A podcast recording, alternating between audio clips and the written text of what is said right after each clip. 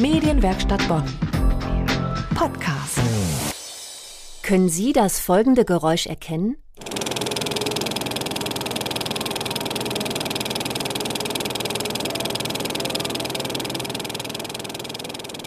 So klingt einer der analogen Filmprojektoren bei den internationalen Stummfilmtagen in Bonn. Das ist fast schon eine Rarität. Die 35. internationalen Stummfilmtage sind am vergangenen Sonntag in Bonn zu Ende gegangen. Im Arkadenhof der Bonner Universität flackerten zahllose schwarz-weiße und einige der ersten farbigen Filmbilder über die riesige Leinwand. Stars der internationalen Filmmusik haben jeden Film live auf ihren Instrumenten begleitet.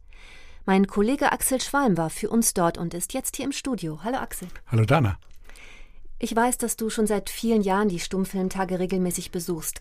Gab es da in diesem Jahr überhaupt noch neue Entdeckungen für dich? Ja und ob. Da ist jeder Tag eine Entdeckung. Zum einen ist dort noch nie ein Film zweimal gezeigt worden, jedenfalls nicht in derselben Fassung. Und zum anderen ist das Bonner Festival fast schon ein eigenes Premierenkino für frisch restaurierte Stummfilme. Das ist schon ziemlich beeindruckend, wie die Macher für eine unglaubliche Bildqualität auf der Leinwand sorgen. Und das aus teilweise 100 Jahre alten Filmstreifen. Das braucht sich vor vielen modernen Hollywood-Produktionen nicht zu verstecken.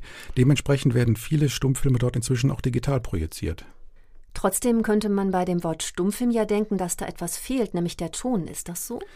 Da fehlt einem wirklich nichts. Denn buchstäblich jeder Film wird ja live von hervorragenden Musikern begleitet, die Kompositionen extra für diesen Film spielen. Ich bin davon immer völlig überwältigt und es gibt anschließend meistens großen Applaus. Die Filme aus der Stummfilmzeit haben auch noch eine ganz andere Erzählweise als bei Filmen, in denen gesprochen wird. In Stummfilmen passiert sozusagen viel mehr Handlung pro Minute. Lass uns doch noch mal über die Live-Musik sprechen. Du hast mit der Geigerin Sabrina Zimmermann gesprochen. Was war der Anlass? Sabrina Zimmermann ist die Tochter von Aljoscha Zimmermann, dem legendären Filmmusiker. Sie hat ihren Vater schon mit 15 Jahren in den ersten Stummfilmkonzerten begleitet. Nachdem ihr Vater dann vor zehn Jahren gestorben ist, leitet sie nun das Aljoscha Zimmermann Ensemble. In diesem Jahr hatte in Bonn ihre Komposition zu der Komödie Forbidden Paradise ihre Premiere.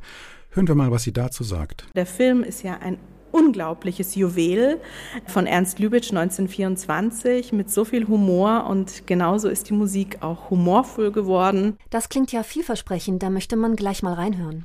Das können wir machen. Ich habe ein paar Takte aus den Musikproben mitgebracht.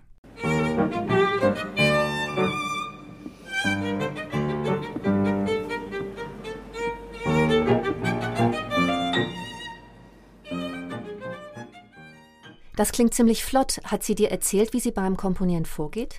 Ja, sie hat von der Arbeit an Forbidden Paradise erzählt. So eine Komödie ist noch mal was anderes als eine Tragödie. Eine Komödie ist ja noch schwieriger, weil man die Pointen setzen muss. Man darf ja nicht irgendwie dahinterherhinken.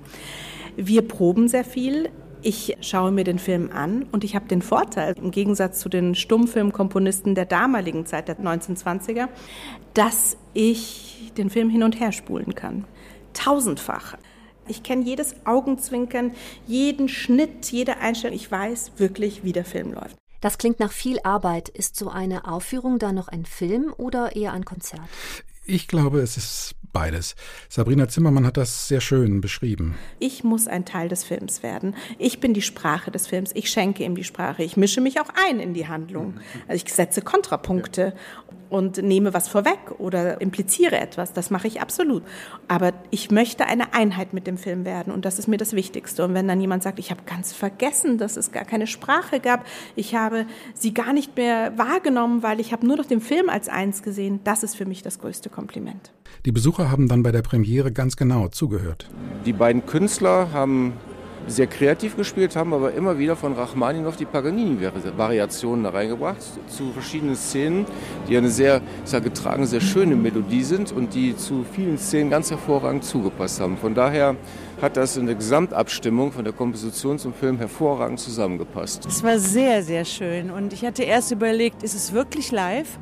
Aber es war ja so großartig musiziert und ähm, ich habe mich gefreut, das äh, zu hören. Es gab aber auch Veranstaltungen, die ganz ohne Musik auskamen, oder?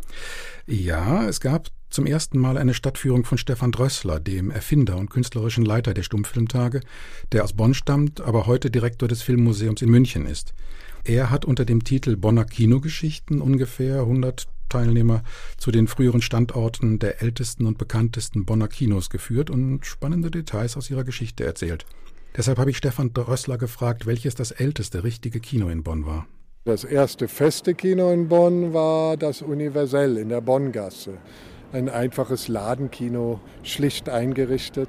Noch, weil es eines der ersten Kinos war, noch nicht so ganz mit den Feuerschutzvorrichtungen versehen. Und dann gab es auch direkt nach acht Tagen schon einen Brand in dem Kino, dass das Kino wieder geschlossen werden musste. Das war im November 1907. Und es hat dann auch in den Anzeigen groß damit angegeben, dass es die erste kinematografische Anstalt wäre, in der man lebende Bilder sehen kann. Aber in Bonn sind ja auch Weltstars ins Kino gegangen, wie etwa Claudia Cardinale. Es gibt viele Zeitungsartikel, wo immer gesagt wird, in Bonn finden nicht genug Filmpremieren statt. Für eine Hauptstadt muss man hier Hauptstadt-Flair haben. So gab es dann halt einige Premieren im Atrium, wenn der Weiße Flieder wieder blüht, wo Magda Schneider und Romy Schneider zu Gast waren, im Metropol lief Ludwig II. von Lucino Visconti in der ungeschnittenen Premierenfassung.